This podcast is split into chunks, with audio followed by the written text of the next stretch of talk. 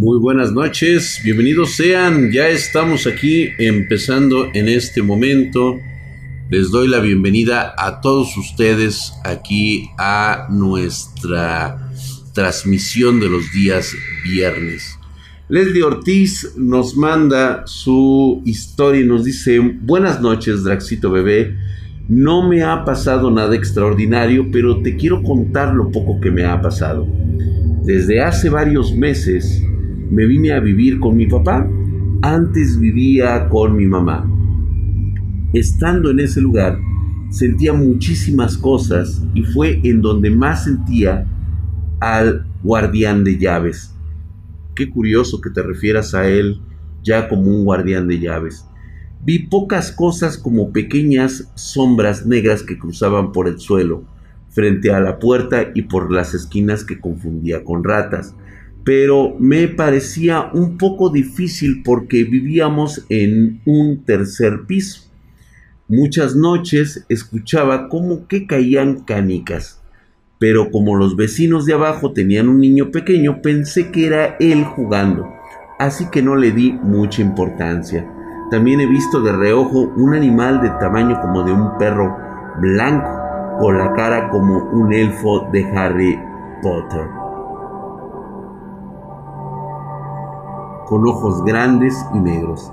Se me quedaba viendo, pero cuando yo volteaba a verlo no había nada. Lo veía dentro y fuera de mi casa, asomado por la ventana o viéndome desde el marco de la puerta.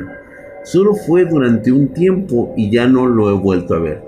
Te dejo un dibujo de cómo lo recuerdo y también algo que me ha sorprendido más es que durante la tarde, estando yo en la computadora haciendo mi tarea, Tenía un vaso de agua a mi lado y de reojo vi que lentamente se comenzaba a mover hacia adelante, poco a poco hacia el borde. Lo primero que pensé fue se va a caer, así que lo tomé y lo hice hacia atrás y seguí con mis cosas. Unos minutos después recapacité y dije para mí, ¿pero qué? Volteé hacia el vaso y vi el camino de agua que había dejado al moverse, y me le quedé viendo por si se volvía a mover. Si es que la mesa estaba chueca o algo, pero no volvió a moverse. Perdón por mi dibujo y gracias, gracias por leer. A ver, al parecer tiene una una idea que ella considera que puede ser desde un perro hasta una entidad que la, que la observaba a través de la ventana. Espero que se pueda ver claramente.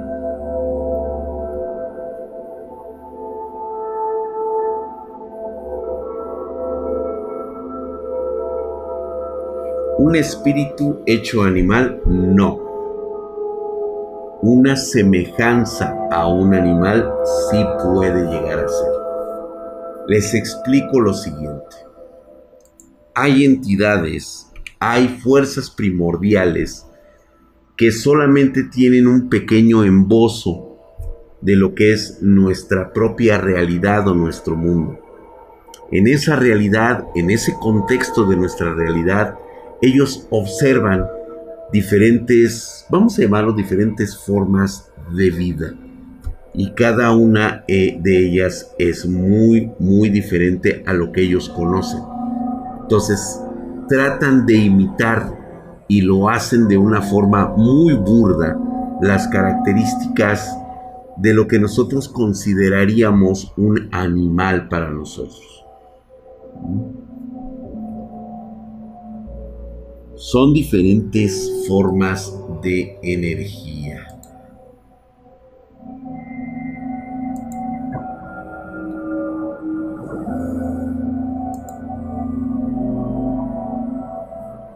Fíjate que a veces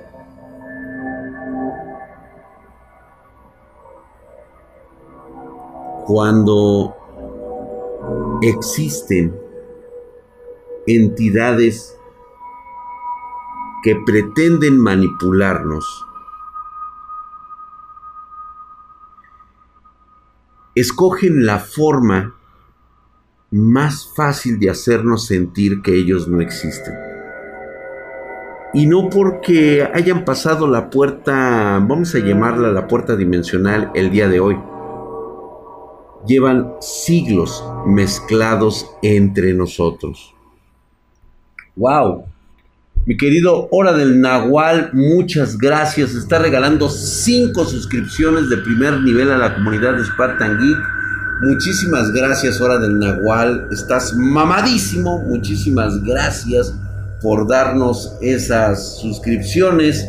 Le dio a toda la banda, a Guy Junior 98, a X Cross a Finan Ting, gracias, y a Hamstercito le tocó, fíjate, a Hamstercito le tocó, y a Jars NC7.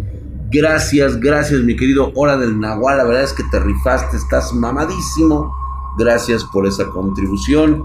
Igualmente a Luisir Foscano por sus 5 dólares. Muchas gracias, mi hermano prácticamente vamos a comprarnos un caguamón con esa lana. Muchísimas gracias. Recuerda que estás mamadísimo como el pinche dragacito Herculio y mamadesco.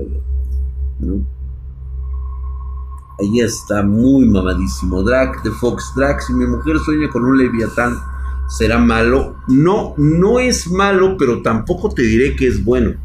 Recuerden que soñar en algunas características nos lleva a entrar en una especie que los este pues ya los neurocirujanos o estas personas que se dedican a este estudiar la mente como tal los neurólogos establecen que cuando entramos en una especie de, de sueño entramos en una invernación con lo cual la actividad cerebral se puede dispersar en diferentes lados son conceptos de electricidad que ocurren en nuestra mente y por lo tanto nos dicen que entramos en una fase de sueño llamado fase de sueño REM.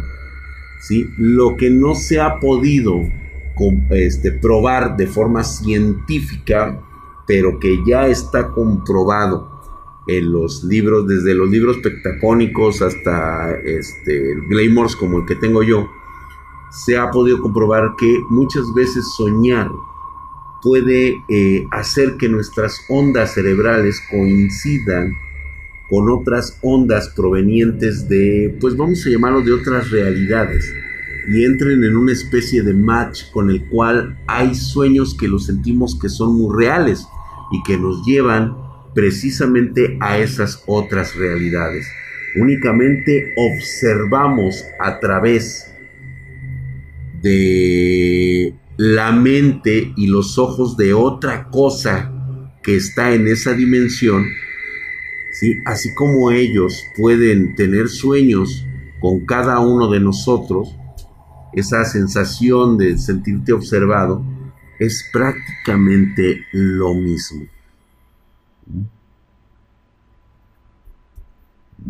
¿Crees que nuestro espíritu puede, ser, puede pasar a otra persona mediante el sueño? Sí, Helen Carter. Así es. Puede llegar a pasar, sin embargo, no es que sea muy frecuente y de hecho no es que todos lo puedan lograr. Vamos con Casval Yui. Casval Yui nos manda su correo y nos dice, hola Dra, ¿cómo estás? Mi nombre es Omar, pero puedes llamarme Cabo. Ok, Cabo. Quería contarte una historia que me pasó hace aproximadamente un año. A mí no me han pasado cosas tan terribles como a ti ni he visto cosas tan extrañas. Pero para entrar en contexto, yo tengo un amigo que desde hace más o menos los 16 años se empezó a meter a la iglesia. Sin embargo, se empezó a meter a la rama de la demonología. Hasta el momento sigue algo obsesionado con esos temas y no puedo negar que a veces me gusta escucharlo para simplemente mantenerme algo informado sobre estos temas. Pero bueno, pasando a mi historia que tiene que ver con él, normalmente yo duermo bastante tarde. Esta pandemia ha hecho que aproximadamente duerme entre 3 y las 4 de la mañana. ya que se me va el tiempo dibujando. Pero recuerdo que esa noche estaba yo algo incómodo. En cierto momento empecé a sentir frío. Sin embargo, no era un frío normal, sino que era un frío que normalmente siento cuando, por ejemplo, escucho algunas de tus historias. Es un frío que sueles sentir solo del lado derecho de mi cuerpo. Más que nada en las rodillas, en la cadera y el codo. Pero más que nada suelo sentir un tipo de mano o cosa pegada en la parte derecha de la espalda, baja debajo del omoplato. Recuerdo entonces que después de sentir eso, siendo las 3 de la mañana, simplemente decido acostarme. Pero antes de eso, me habló muy asustado mi amigo y me contó que se despertó y que vio a un gato negro al lado de su cama y que le habló, el cual le dijo, Levaré, levántate. Y que el gato simplemente desapareció en la oscuridad. En ese momento me empecé a sentir bastante nervioso. Me pidió que rezara con él y así fue. Me fui a acostar aún nervioso. Un momento después empecé a escuchar a mi mascota, un conejito que empezaba a correr y dar, y dar vueltas en el patio de atrás, el cual es un terreno bastante grande y que suele ser bastante oscuro en las noches. Lo raro es que periódicamente se detenía de correr y cada que se detenía se escuchaba algo ligeramente, como un ronroneo combinado con un gruñido. No me quise asomar. Pasó un rato hasta que me quedé dormido. Ya en la mañana todo fue normal. Unos días después me reuní para hablar con mi amigo e intentamos buscar el significado de lo que dijo, a lo cual no encontramos nada. Unas dos semanas después de esto, no recuerdo haber podido ver a mi conejito, pero al cabo de ese tiempo simplemente apareció muerto.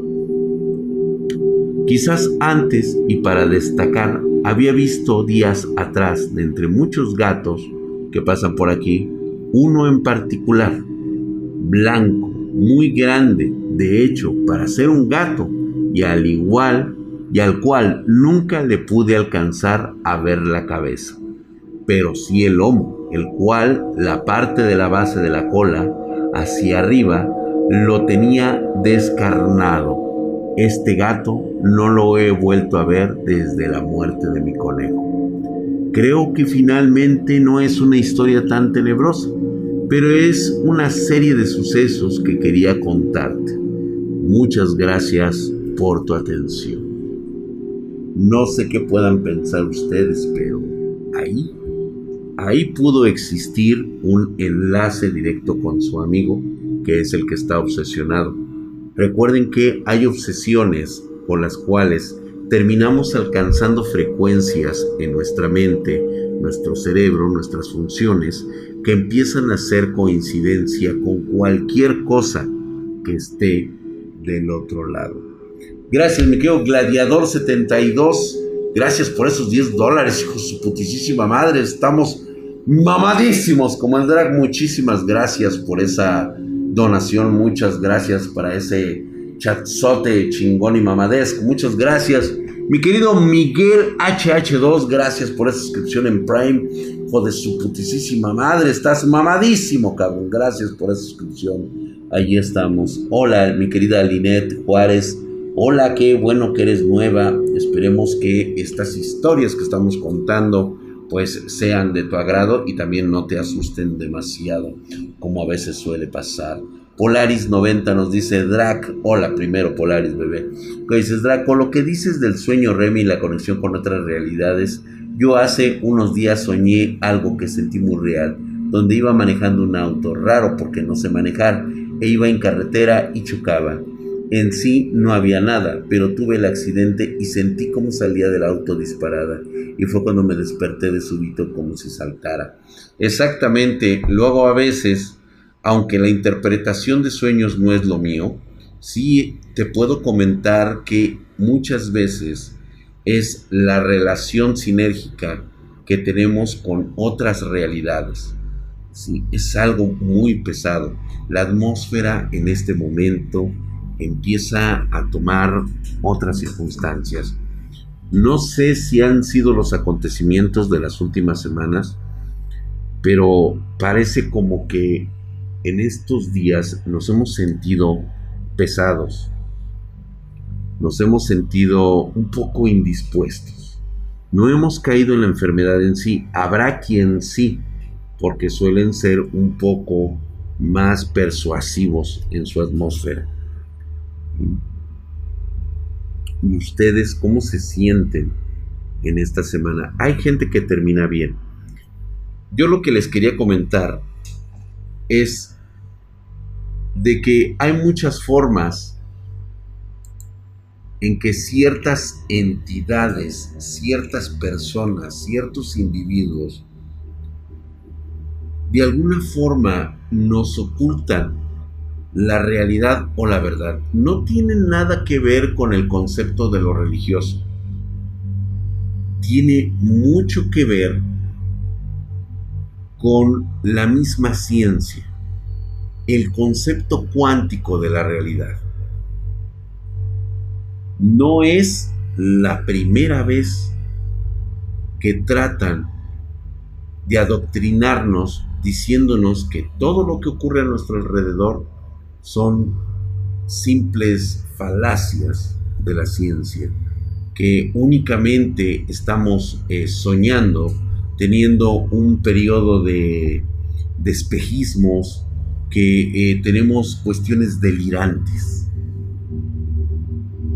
Algunas sí lo son pero curiosamente cuando ocurren los fenómenos paranormales y alguien nos cuenta de ese fenómeno solemos ser muy tercos.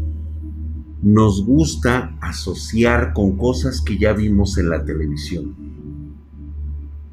Como si nuestro cerebro de forma inconsciente tratara de protegernos de una realidad que está presente, pero que se nos hace más fácil ignorarla, porque nos sentimos bien, nos sentimos a gusto es como cuando estamos dentro de nuestras casas. Nos sentimos bien con lo que conocemos, mientras que allá afuera está lo desconocido.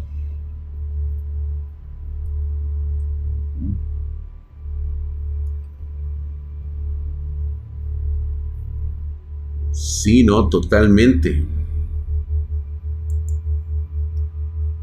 Vamos con una historia más yo me siento cansada, dice Aida, dice, y el ambiente estado pesado.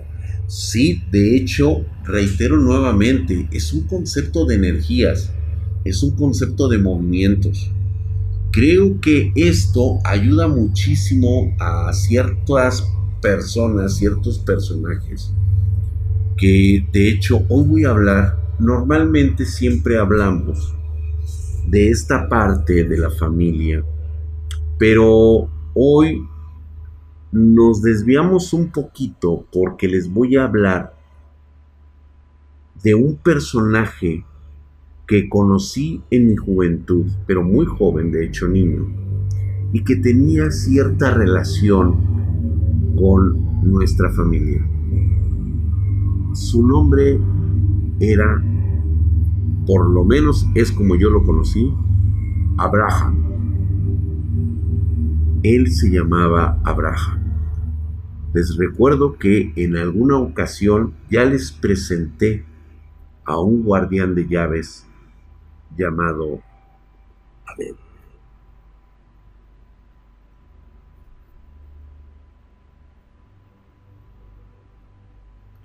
Y si es raro porque sí le afecta exactamente el contenedor. Así es, Tarco Raúl.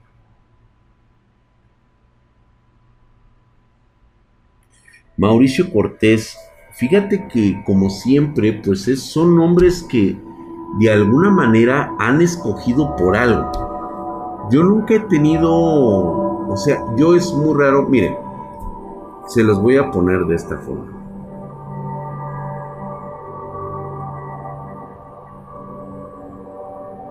Yo les he puesto nombres que ustedes puedan identificar de alguna manera pero sus nombres verdaderos ni siquiera coinciden con nombres, por ejemplo, la tía Cristina. Realmente ella no se llama Cristina, pero es el nombre que decidí ponerle para poderla asociar, porque tiene un nombre muy, muy extraño. Y tal vez mencionarlo pudiera ser que escuche el llamado. Es bastante complicado. Hola hermosa Brendita, ¿cómo estás? Ya, ya, ya, ya llegaste. Vamos a continuar. Vamos a este. Este, Jennifer, ¿cómo estás, hermosa? Ya empezaste a castigar duro. Sí, está bien, está bien. Qué bueno que lo que le empiezas a pegar desde ahorita el güey. Aquí le tocó van, pues sí, es que es el único día que pedimos que pues no nos llevemos pesado porque es un momento de, de reflexión en estas noches de terror. Una historia de Axel Gómez. Hola mi drag. Esta vez te vengo a relatar algo corto pero una serie de cosas que han sucedido en mi familia. Primero, debo poner en contexto que mi abuela es hija de la hermana de Tomás Garrido Canaval. Nada más que por las cosas que él hizo, se tuvo que cambiar los apellidos a uno más común del área de Cárdenas en Tabasco. Mi abuela es una mujer que durante muchos años se dedicó a cosas como leer cartas, curar enfermedades que ni los médicos podían curar. Mi abuela nos decía que por esos trabajos jamás se deben de cobrar, pero no nos ha dicho por qué. Mi abuela tuvo cinco hijas, entre ellas mi madre. En la casa de mi abuela era común verla rezando delante de su altar, muchas veces durante el día. Mi abuela es muy conocida en la zona por ser una curandera y por eso es muy conocida. Ahora, narraré los hechos que han pasado de forma cronológica para ir detallando un poco. Cuando era muy pequeño o aproximadamente a los 11 o 12 años o un poco menos, me levanté de madrugada y sentía mi cuerpo como si estuviera en un sueño, uno donde podía moverme, caminar y pensar, pero no sentía mi cuerpo y no sentía como mi, como mi cuerpo se movía, solo sentía que me movía, pero no a mi cuerpo moverse. Fui a la cocina sin saber por qué. Entonces miré por la ventana de la cocina que tiene vista hacia el patio donde hay varios árboles de frutos y vi a un hombre muy grande, algo gordo, con ropa del charro y un sombrero realmente grande, con un puro y ojos grandes y rojos. Solo de recordarlo me da muy malas sensaciones, pero seguiré. Cuando vi esto, me le quedé viendo por algunos minutos y ese ente me miró. Sabía que estaba ahí, pero no me hizo nada en absoluto. Después de eso no recuerdo nada más. No sé cómo me fui a dormir ni qué más pasó, pero esa imagen no la he borrado de mi mente. Unos años más adelante, en nuestra casa, mi hermana, mi hermana lavando los platos muy temprano, vio claramente una forma de un hombre eh, como una sombra completamente física y bien contorneada. Y mi hermana gritó de tal forma que despertó a toda la familia. Cuando mis padres fueron a verla, ella estaba en una esquina totalmente fuera de sí, y cosa impresionante, ya que mi hermana es una mujer muy difícil de asustar. Por último, quiero decir que al parecer nuestra familia, un par de las cinco hijas de mi abuela, tienen algún pacto por dinero, ya que la diferencia económica ha sido brutal para mujeres que no terminaron ni la educación básica y jamás hemos sabido de qué han trabajado. Un solo día de su vida. Más aparte, en esos últimos años, su salud se les ha visto mermada. Parecen esqueletos vivientes. Más que los doctores no les tienen diagnósticos precisos y poco avance se ve en sus tratamientos. Tal vez parece que hay un pacto tratados en mi familia y la verdad cuando pienso en ello me da mucho miedo. Sí, de hecho puede ser una de las razones, aunque realmente sería muy difícil juzgar si ese es el concepto o el motivo. Sí, este, ahora bien, muy importante para todos aquellos que puedan llegar a confundir el concepto real de una Wicca, de hacer brujería, a un concepto únicamente conocido como folclore, en el cual a través de muchos eh, rituales, eh, procesos y pensamientos propios, puede llegar a generar unas cargas de energía que efectivamente sean confundidas con la auténtica brujería. Les comento esto porque uno de los conceptos más importantes de este de esta energía primordial es que puede ser aprendida por cualquiera. Así es, todos pueden llegar a aprenderla. El problema es que sepas las combinaciones correctas para no caer en esa oscuridad.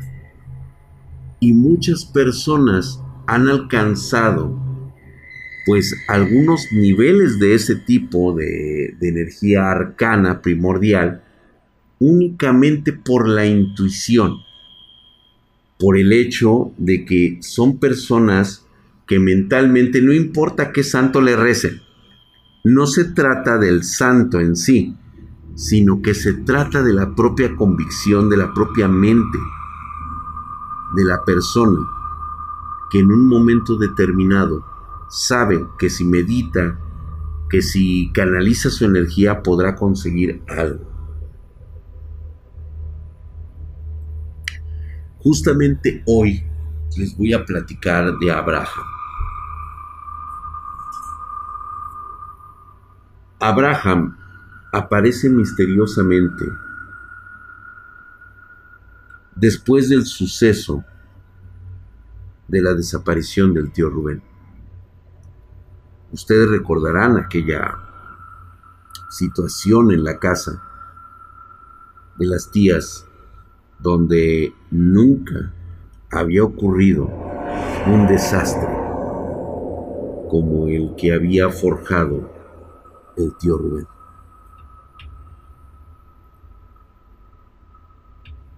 De repente aparece este hombre, Abraham. Cuando yo era muy joven, bastante joven, o sea, un niño, realmente me parecía imponente lo grande, lo robusto que se veía Abraham. Era un hombre con unos antebrazos estilo Popeye, muy, muy fuerte, lo recuerdo muy bien muy velludo, parecía este oso. Y era una persona muy agradable. Mm, tenía un carácter bastante agudo, salvo por un detalle. Siempre conocí al señor Abraham con lentes oscuros.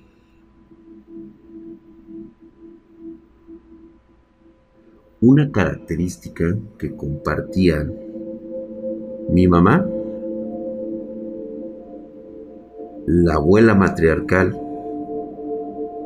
y algunos otros miembros de la familia como la tía Cristina.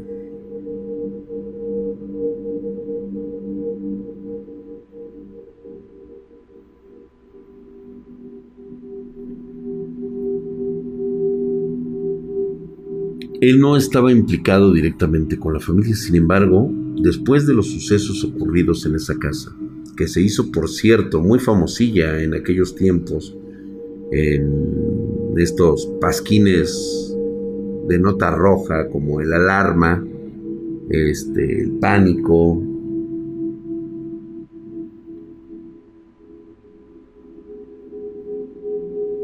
Mm, dice, ¿el gato es tuyo o es de música? No hay aquí ningún gato, mis gatos están ahí abajo. ¿Saben si es creepypasta o es real? no es ningún creepypasta, me hubiera gustado que lo fuera. Estas historias son muy reales, tan reales que hoy las cuento precisamente porque son una forma de desahogo, es una forma de abrir mi mente y de alguna forma me siento más tranquilo al saber que de 90 miembros de mi familia soy el único que está vivo.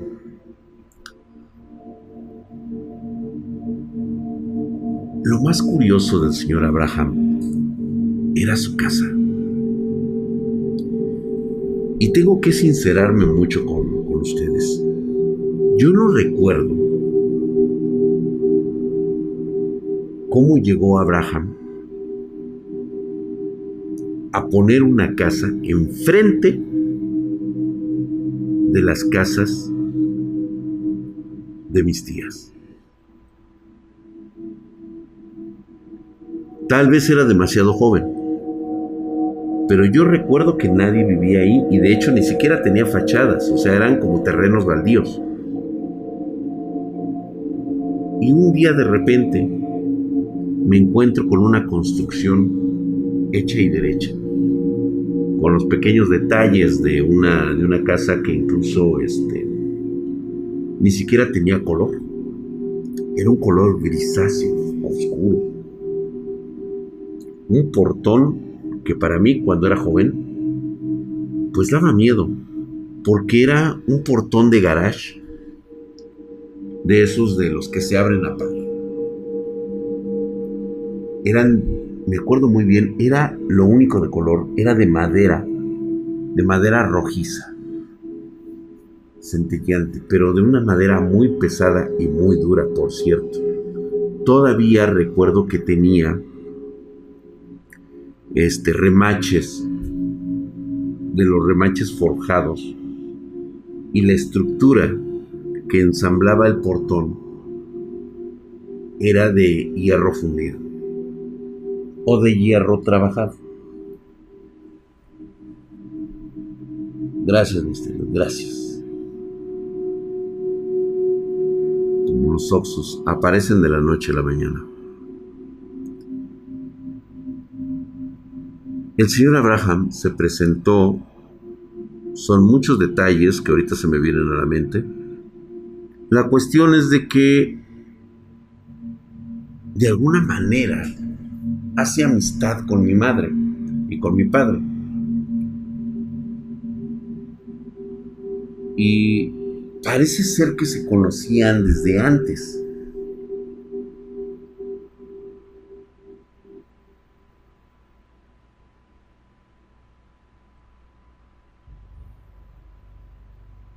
Ya he hablado de eso, Alex.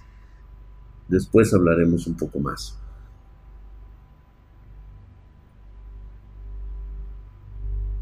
Y recuerdo muy bien que mi madre me dijo una de esas noches,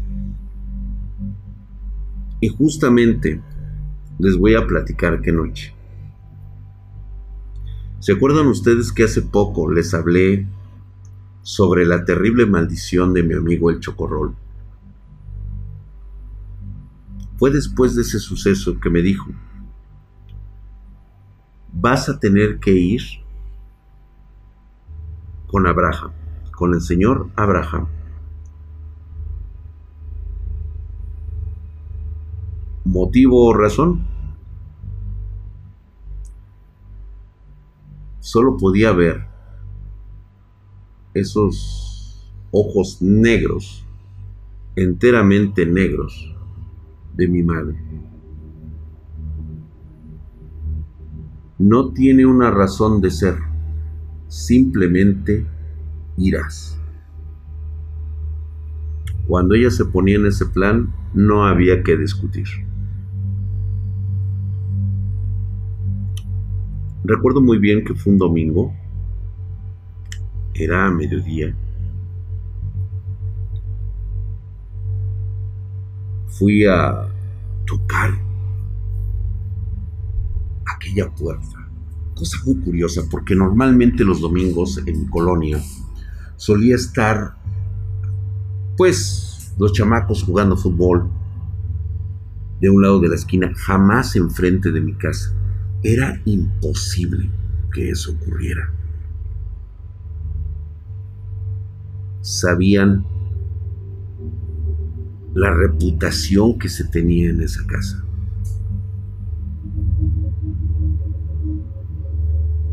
De hecho, yo nunca jugué fútbol, por si alguien me lo preguntaba, fui un niño muy solitario que no jugaba fútbol ahí en la calle.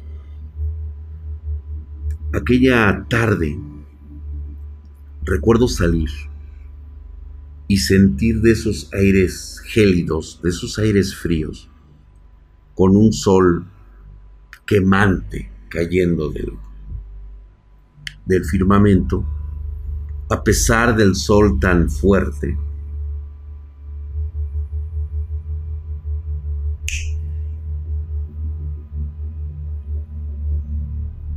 Recuerdo desbloqueado.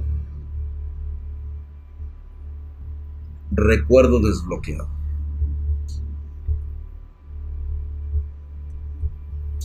Ya lo platicaré más adelante.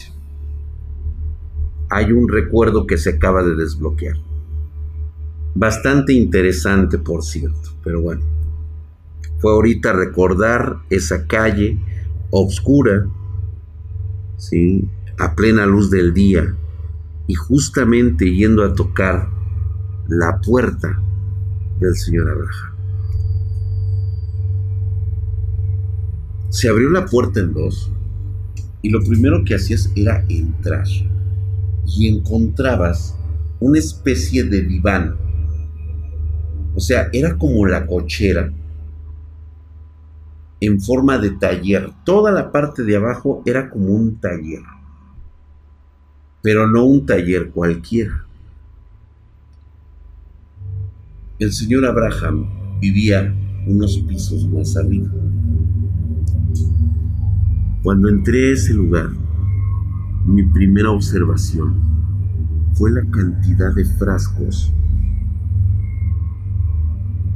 llenos de muchas cosas, plantas, animales, ratones que tenía como un laboratorio de biología. Me llamaba mucho la atención que tenía un Ford Cadillac 54 aventado allá al fondo. Parecía nuevo completamente, nada más lleno de polvo. Era color rojo, me acuerdo muy bien. Una máquina pesadísima, por lo que yo puedo recordar. Estaba hecho de lámina. Era impresionante ese automóvil.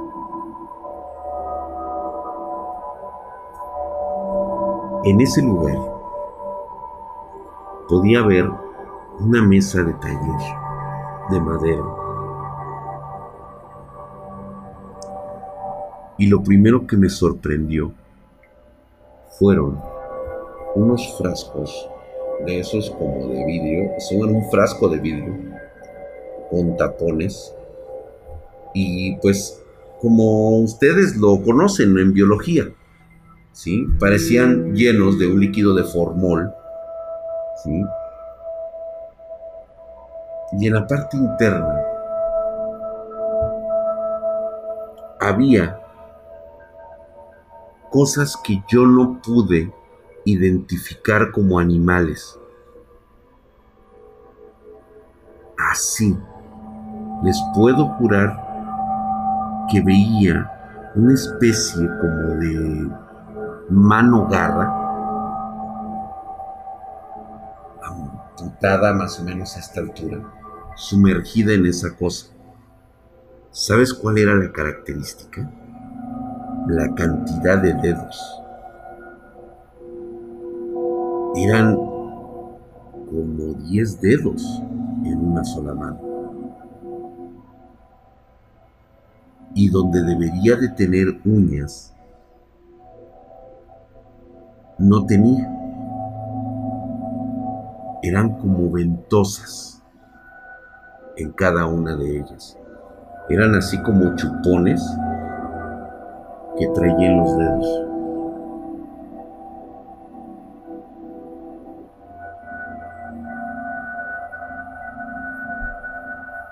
Había otro, ahorita que me estoy acordando, había una especie como de cráneo. No era cráneo porque no, no era como hueso. Tenía como cuatro, pero así en línea, o sea, hacia abajo en forma de B. Cuatro, o sea, dos y dos en forma de B, de cuencas como, como si fueran los ojos, pero no había nada ahí. Y en la parte de aquí la tenía en la forma como de un perro. Sí me sorprendió bastante. Yo la verdad no le, no le presté mucha atención a estas cosas porque el señor Abraham siempre traía sus lentes oscuros. Yo no podía saber si él estaba viendo o no. había muchas otras cosas bastante raras con él.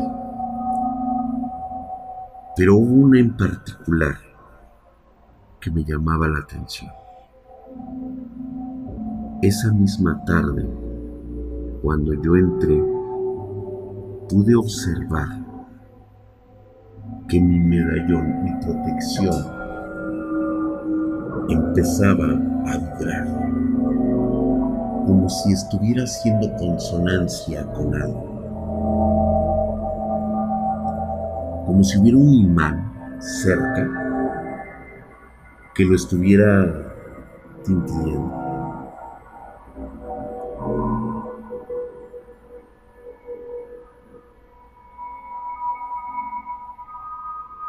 Todo sonido del exterior se apagó desde el momento que entré a ese lugar. a pesar de que había como luz, o sea, unas luces de, neón, de esas de tira, pues aún así se veía oscuro. Recuerdo que tenía una especie como de ventana que daba a la calle, pero estaba muy arriba, estaba casi pegado ahí. Se filtraba por ahí y era la que daba la luz precisamente donde estaba el Cadillac. Este Cadillac que por cierto estaba semitapado por una lona. Pero justamente esa era como que la parte más peligrosa del Cadillac, porque ahí podías ver sombras moviéndose, como si la oscuridad estuviera viva. Yo la verdad sí entré un poquito así como de miedo. se veía cómo había ondulaciones en las sombras, como si algo estuviera moviéndose a través de las mismas sombras. O sea, no era algo tangible, era algo que se movía ahí. Y no se escuchaba absolutamente nada. Me dice el señor Abraham, Allí en esa mesa nos sentamos. Yo me senté así y el señor Abraham se sentó acá. O sea, nunca, o sea, era una mesa, era una mesa como de trabajo. Y me contó una historia en la cual resulta que era muy similar a la que me había contado este, como la que yo les conté del chocorrol. La diferencia es que él contó que su hermano de Abraham había encontrado en la península de Yucatán un viejo árbol. Según la leyenda de los mayas que habitan esa región, ese árbol ya era un árbol cuando llegaron los conquistadores y mucho antes, desde la fundación de sus pueblos, hace más de dos mil años, ese árbol ya era un árbol gigantesco. Era un árbol frondoso. La leyenda cuenta que bajo ese árbol un antiguo personaje de ojos verdes, barba blanca y con un aspecto de color piel blanca, había llegado a esas tierras y que de hecho cerca de ese árbol había dejado una cruz. Así como lo oyen. Así como lo oyen. Había dejado una cruz. De hecho, estas cruces estuvieron ahí cuando los españoles llegaron a estas tierras. No, no es un cuento que yo me esté inventando. Pueden verificarlo históricamente que Juan Díaz de Bernal describe que estas cruces estaban hechas y forjadas de piedra. Es decir, había rastros del cristianismo antes de la llegada de los españoles. Y una de las teorías que más hablaban era de que un apóstol de Jesús, posiblemente creo que se referían a Juan, el más joven, había llegado a estas tierras mucho antes. Esa es la historia este, precolombina. Basada en esta historia, el señor Abraham me cuenta que este personaje dejó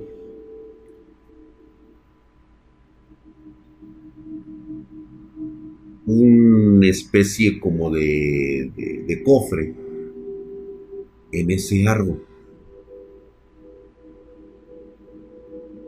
Y que ellos como conocedores de las fuerzas primordiales sintieron que algo tuvo que haber dejado, algo poderoso, algo tal vez ruin en ese lugar. Me dice que su hermano encontró ese artefacto, ese cofre.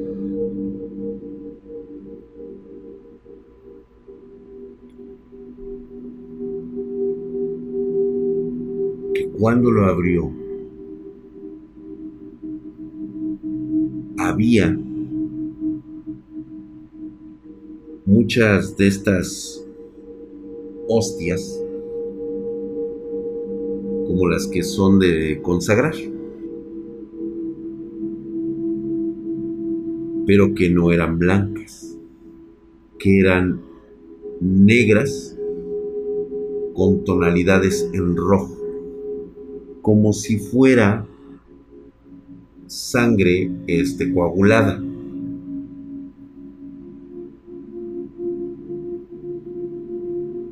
Chequense el dato, ¿eh? Yo nunca mezclo el concepto de la religión en las historias que les he contado. No suelo meter la religión católica, no suelo meter ninguna de estos tipos de, de conceptos. Pero en esta ocasión con Abraham, que él me cuenta esta historia, pues se me hace muy similar como si se tratara de una historia de la Iglesia Católica.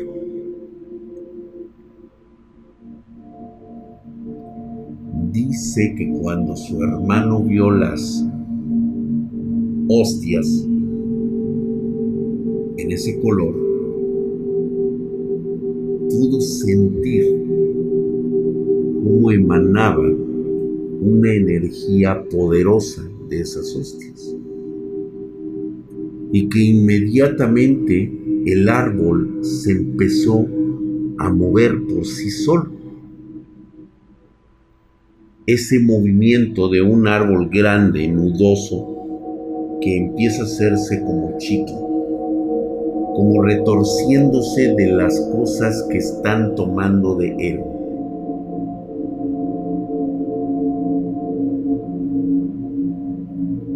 Cuenta, me cuenta el señor Abraham, que él escuchaba los sonidos y gritos de cosas que parecían no tener una garganta normal. Parecían sonidos humanos, pero a la vez no. Y se escuchaban en toda la zona. De hecho, es algo que se cuenta mucho por allá. La cuestión es de que el único que tocó una hostia de este tipo fue el hermano de Abraham. Tanto fue la vibración que sintió que vio como su hermano le empezó a brotar como este, granos en ese momento. Y que de esos granos le empezaba a salir pus. Fue tan, tan abrupto que lo primero que hizo fue darle el manotazo para que soltara esa caja. Pues resulta que le da el manotazo, lo suelta y las hostias casi se salen del, del, cofre. Pero no se salieron. Lo único que hizo Abraham fue agarrar el cofre, cerrarlo bien y volverlo a meter donde lo habían encontrado.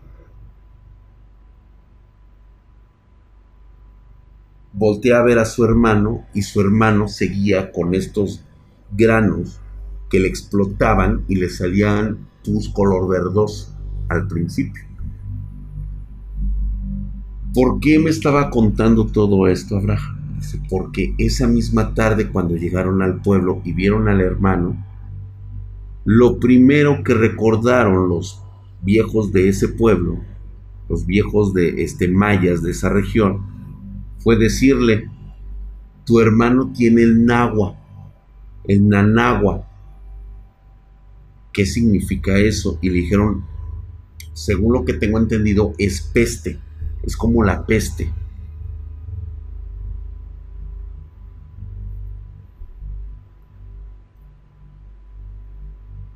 El hermano de Abraham no estaba aquí, güey. O sea, estaba en otro pedo.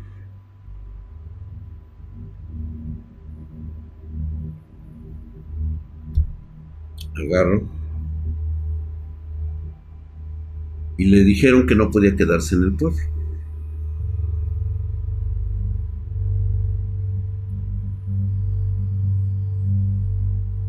Y dijo, ok, ¿dónde nos podemos quedar? Les dieron una choza que estaba ya avanzada y le dijeron, ¿sabes qué? Tu hermano está, o sea, se lo dijeron ellos claramente, ¿sí? Tu hermano está maldito. ¿Qué encontraron en el, en, el, en el árbol? No lo sé. Y no queremos saberlo. Nadie se acerca a ese puto árbol. Esa misma noche, mientras su hermano seguía con los, con los granos en la, en la cara, explotándole, este, le empezó a contar en sus delirios que cuando él tocó la hostia en ese momento pudo ver al individuo, a este hombre barbado, a este hombre de ojos este, verdes, que dejaba el cofre ahí, que estaba asustado, traía una cruz colgada aquí que era de como de oro, ¿sí? Y que traía una especie como de, de bata. Que en eso, dice él, que en su delirio pudo observar que la parte de atrás de lo que, de lo que estaba viendo, pues no era el paisaje de la selva, era el, el, árbol y que en la parte de atrás podía ver una especie como de cañón, este, como si estuvieran en una montaña, y se podía ver cómo había como animales totalmente diferentes a los que él hubiera podido recordar en ese momento, que se asustó demasiado pero que en ese mismo instante escuchó una voz, una voz que no supo reconocer, nunca supo en qué idioma le hablaba, pero lo único que le pudo decir es, creo, hermano, el moribundo, creo que he hecho un pacto. Dice, ¿cómo que crees? Sentí una enorme cantidad de poder y me sentí muy bien. Pero parece ser que cuando ya lo tuvo, en ese momento fue tanto el miedo que lo rechazó de forma inconsciente. Rechazó. O sea, lo aceptó y luego lo rechazó. Al momento de rechazar algo que ya había pactado con su corazón, con su alma, con sus sentimientos, ¿qué crees que iba a suceder?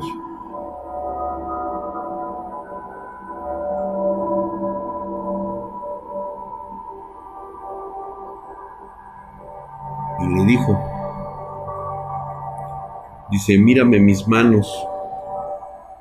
Y cuando le vio las manos, el señor Abraham me cuenta que su hermano tenía unos agujeros en ambas manos. Le sangraba color negro. Los mentados estigmas, por así decirlo.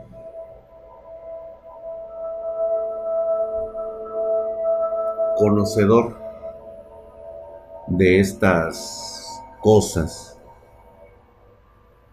supo en ese momento que su hermano estaba maldito, que no había respetado un pacto que había cerrado con el corazón y lo había rechazado por el miedo.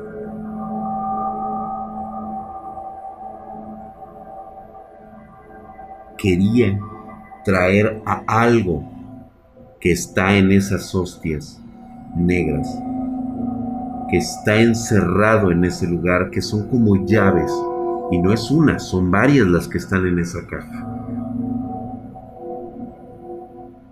Y parece que cada una de ellas es como un boleto, de traer algo a cambio de...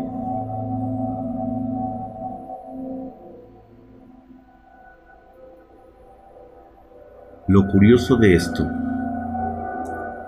es que no se podía deshacer de la maldición. Pero en ese momento el señor Abraham salió y le dijo, salió a me dice, espérame aquí tantito. Regresó al pueblo y le pidió a uno de estos güeyes de la comunidad que le vendiera un jabalí, de estos, un, este, una cucha, un puerco. Y le dijo, sí, te salen tanto, güey. Ok, dice, bueno, me lo llevo. Si era un animal así que se llevó, lo amarró con la soga y se lo llevó para donde estaba con su hermano. Preparó todo, obviamente me explicó todos los pasos, pasos que no les voy a decir a ustedes. Tomó un cuchillo y le dijo a su hermano, no puedo deshacer la maldición. Estas cosas no pueden, pero sí podemos transmitirla. Tomó al cerdo, le encajó el cuchillo en el cráneo y se lo abrió, lo mató. Tomó la mano de su hermano y le hizo un agujero. Le tomó y se lo clavó. Así, muy de su madre. Y se lo dejó abierto. Y todo el lodo que traía en la mano le empezó a filtrar en el cráneo del animal. Y dijo unos sonidos que posteriormente describiría, ¿sí? Como lo que ustedes normalmente conocen como, llámalo tú encantamientos y lo que tú quieras. Eso se lo filtró.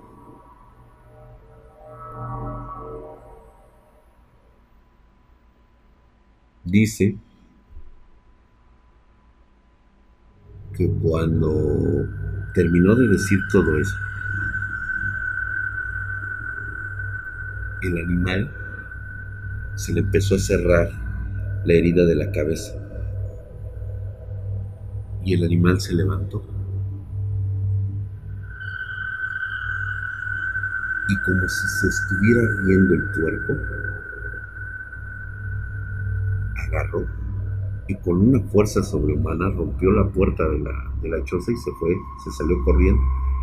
Y mientras se perdía en la oscuridad, empezó a carcajearse. Una risa bastante macabra que no parecía propiamente humana.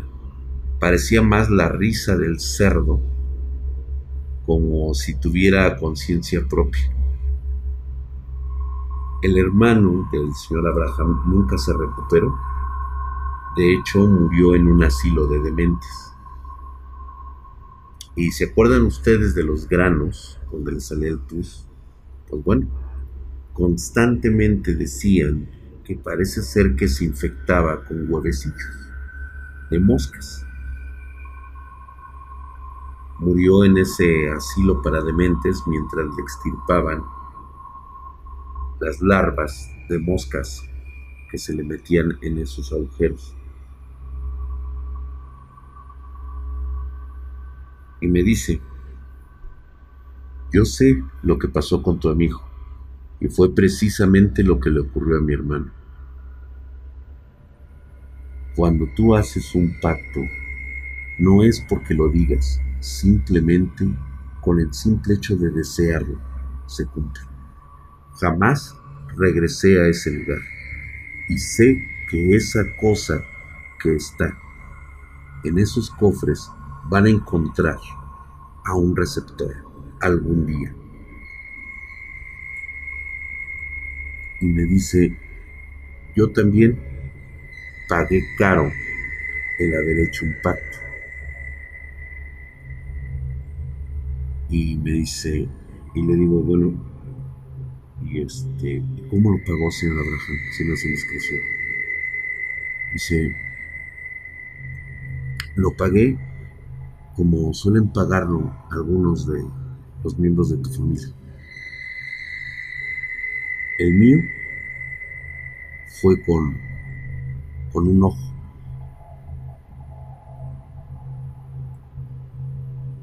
se quita los lentes. Vi que tenía uno de sus ojos bien. Y el otro, el otro ojo del señor Abraham, quiero decirles que no encuentro palabras. Se los voy a describir de esta manera. Era una puta abominación. Era una abominación. Imaginen ustedes un ojo en forma de reptil, pero del tamaño de la cuenca.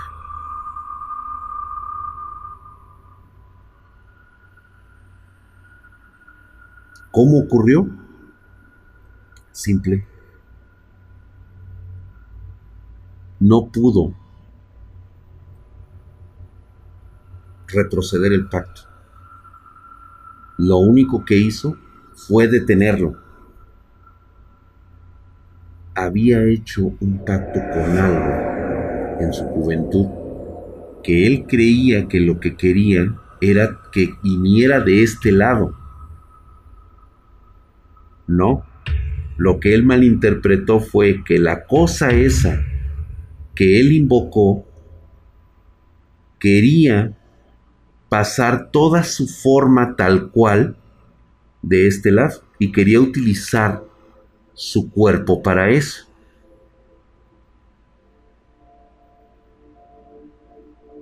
Y yo le pregunté, oiga, y era la pregunta obligada, güey. Porque la neta, o sea, se veía muy culero eso en, la cara. O sea, realmente se veía muy culero, güey. Era, era un ojo de reptil. Pero culero, o sea, grande, así, bien pinche tosco, güey. O sea, deforme. Y esa cosa, o sea, ese ojo daba asco, güey. Sí daba asco. Yo sí me impresioné mucho, mi corazón, o sea, la tía así, cabrón. ¿Sí? Y le decía, oiga, y este, y justamente cuando le iba a decir, él me dijo, sí, este ojo tiene su propia conciencia. Es decir, que este ojo le pertenece a la cosa que se estaba pasando de este lado. Afortunadamente sigo siendo yo,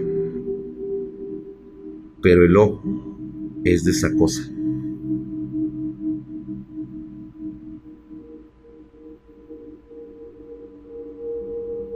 Verga.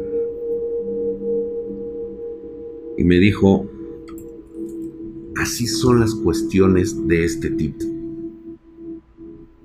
La brujería no es un trabajo de hechiceros.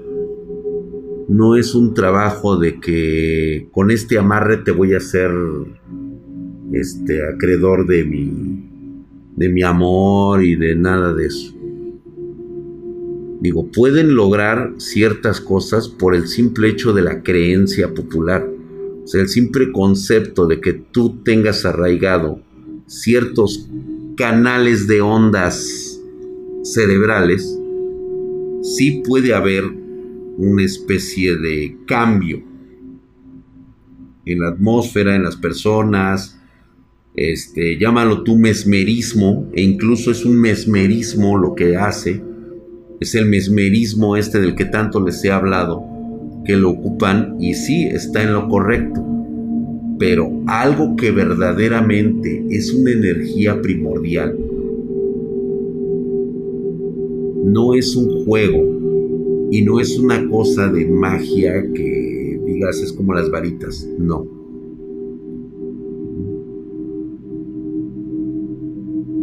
Como dice Ferry 100.100, significaba que la criatura podía ver en todo momento lo que pasaba. Exactamente. Créeme que la mirada de esa cosa era una mirada repugnante, era una mirada totalmente obscena y parecía una mirada de miles millones de años las que me observaban.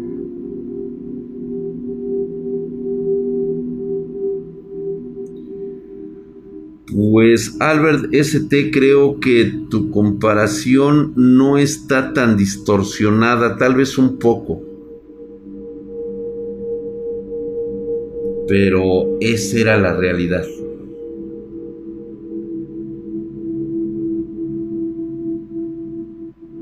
El señor Abraham fue de gran ayuda cuando todo se desató. Porque me estaban preguntando cómo es realmente una bruja. Y ya les he contado cómo son verdaderamente.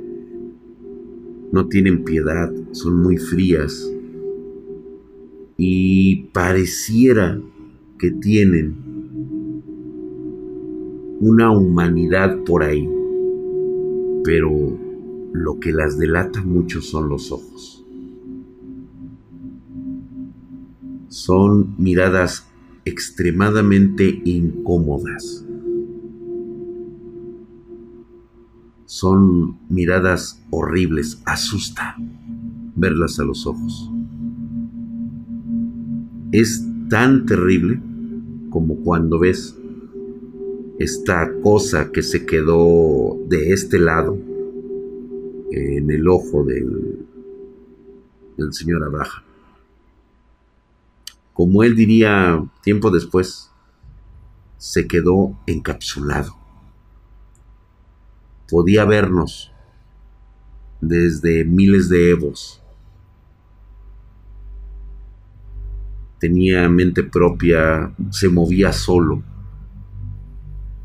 pero no era consciente propiamente porque el que regía todo el, todo el concepto, el que logró parar toda esta situación, pues fue el mismo señor Abraham, pero obviamente le, le costó esa parte de su, de su, de su humanidad.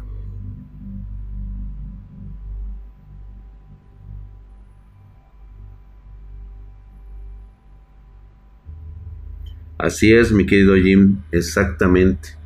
Podía ser consonancia. Precisamente me decía que algo maligno nos observaba desde esa otra parte. Había cosas muy interesantes que yo aprendí con el señor Abraham. Y precisamente muchas de estas el día de hoy me ha desbloqueado un recuerdo que parecía que lo, no lo había olvidado, simplemente lo encajoné en una parte de mi mente porque fue una situación muy fuerte. Y ahora la acabo de recordar. Y fue justamente ahí con el señor Abraham. Pero va a ser algo que les voy a contar posteriormente. Totalmente son resonancias, son frecuencias naturales. Buhorner, imagínate nada más todos aquellos que hacen un pacto y mirarse todas las noches, todas las noches ser atormentados, pero eso sí, obtienes todo el poder que necesitabas, ¿no?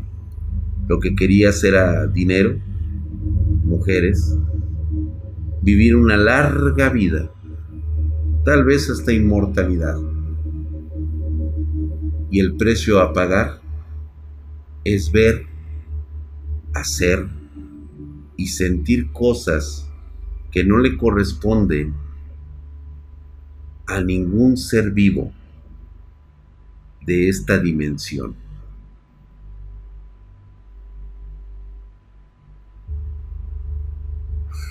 ¿Qué habrá sido de esa persona con ojos verdes? Mi primera impresión, y creo que muchos no lo han detectado,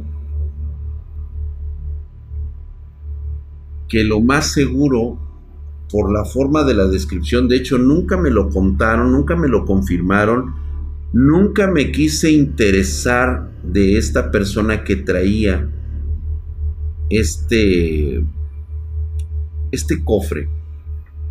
Para mí, que fue algo tan terrible que un europeo salió de su comunidad con esas cosas y lo llevó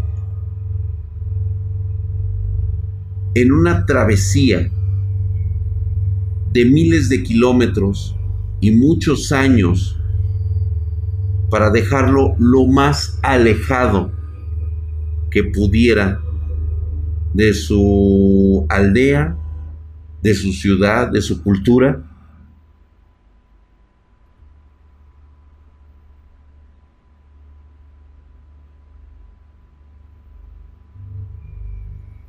Yo siento que lo que le había pasado a este, al hermano del señor Abraham, era que precisamente le había pasado lo mismo que a él. Hizo un pacto con algo que le daría mucho poder, pero a cambio quería gobernar en su cuerpo. Y ese algo, cuando lo rechazó, era precisamente lo que estaba brotando de su cuerpo. Esas cosas verdosas. Y en cuanto al este extranjero, tengo la firme, aunque no estoy muy seguro, que se trata de un personaje que con el paso de los siglos ha cambiado mucho, pero que conlleva el folclore de la región. El folclore que posteriormente llegaría a oídos de una civilización conocida como los aztecas. Tal vez, solo tal vez me pongo a pensar que las mismas leyendas lo convirtieron en Cuculcán. En las mismas leyendas que lo llamarían Quetzalcoatl.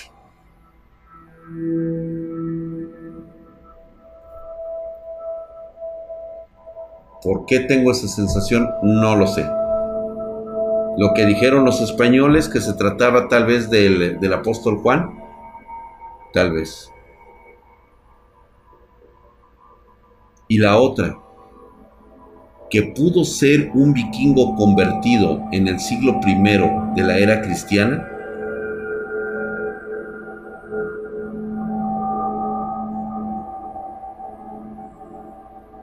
también. Recuerden que los vikingos vinieron a estas tierras, pero no se quedaron. llegaron a, a Yucatán, vinieron a dejar ese, esa cosa. ¿De dónde la sacaron? ¿Dónde la encontraron? Vaya a saber. Vamos a dejarlo por el día de hoy. Les recuerdo que muchas de estas cosas terminarían precisamente involucrándose con personajes poderosos de nuestra historia mexicana y tal vez de la historia de América Latina. Pero bueno, eso ya es divagar. Espero que les haya gustado esta historia. Los espero el día de mañana a las, a las 5.30 pm, horario de la Ciudad de México. Hablaremos de hardware espartano. Les quiero agradecer su paciencia y espero que hayan escuchado con mucha atención y que presten atención a sus sentidos. Los sentidos alertan como loco cuando algo no está bien. Háganle caso a sus sentidos sigan su intuición de vez en cuando. No todo lo tienen que cerciorar, no todo lo tienen que encontrarle un punto lógico. Simplemente es algo que está sucediendo. Mantén la mente fría, ¿sí? Y concéntrate para salir vivo de, ese, de esa situación. Puede ocurrir incluso esta noche. Y jamás como siempre se los digo, cuídense de las sombras y más que nada de los reflejos de la noche. Recuerda que los reflejos son invitaciones de otras dimensiones, en muchos de los casos. Muchas gracias, mi querido Furia Sigilosa. Espero que les haya gustado y traten de dormir esta noche. Buenas noches. Gracias a toda la bandita espartana que estuvo el día de hoy escuchando estos relatos. Muy buenas noches. Gracias, gracias bandita. Cuídense muchos todos. Como dirían ustedes, bendiciones a todos ustedes.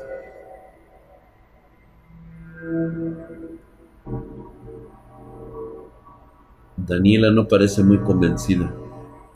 A veces no necesitas estar convencida de algo para que sea cierto. Nadie estaba convencido de que la Tierra era redonda. Nadie estaba convencido de que no éramos el centro del universo. Y eso no lo hacía irreal. Buenas noches.